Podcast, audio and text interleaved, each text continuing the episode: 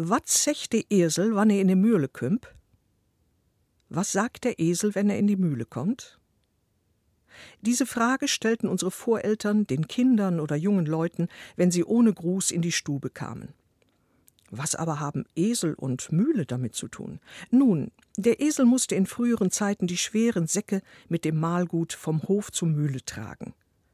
Lasten befördern, das war ja, von seinem Besitzer aus gesehen, des Esels eigentlicher Daseinszweck. War er mit seinem Treiber an der Mühle angekommen, soll er sich, so wird berichtet, mit seinem durchdringenden IA gemeldet haben, was so viel heißen soll wie Schack af, befreie mich von der Last. Wenn der als dumm geltende Esel sich in dieser Form äußern konnte, dann durfte von der Jugend wohl erwartet werden, dass sie nach guter alter Sitte beim Eintritt ins Haus oder ins Zimmer die Anwesenden grüßte. Diese erzieherische Absicht steckt hinter der Frage: Wat secht de Esel, wann er in ne Mühle kümp?